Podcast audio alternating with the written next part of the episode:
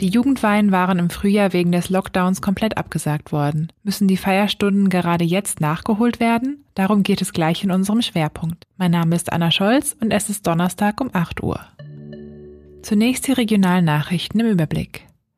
Und das zum Schulstart.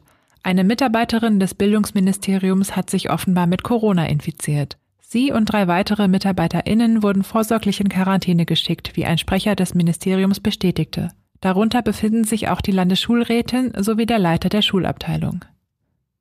Eine Vierjährige hat in Langjacho bei Brühl ihre eigene Oma mit dem Auto angefahren. Nach ersten Erkenntnissen stieg das Mädchen in das Auto und startete es mit dem Zündschlüssel.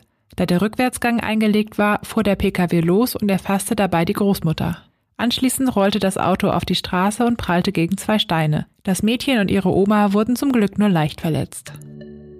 Trotz einer beginnenden zweiten Corona-Welle in Deutschland sollen die im Frühjahr komplett abgesagten Jugendweinen in MV jetzt nachgeholt werden.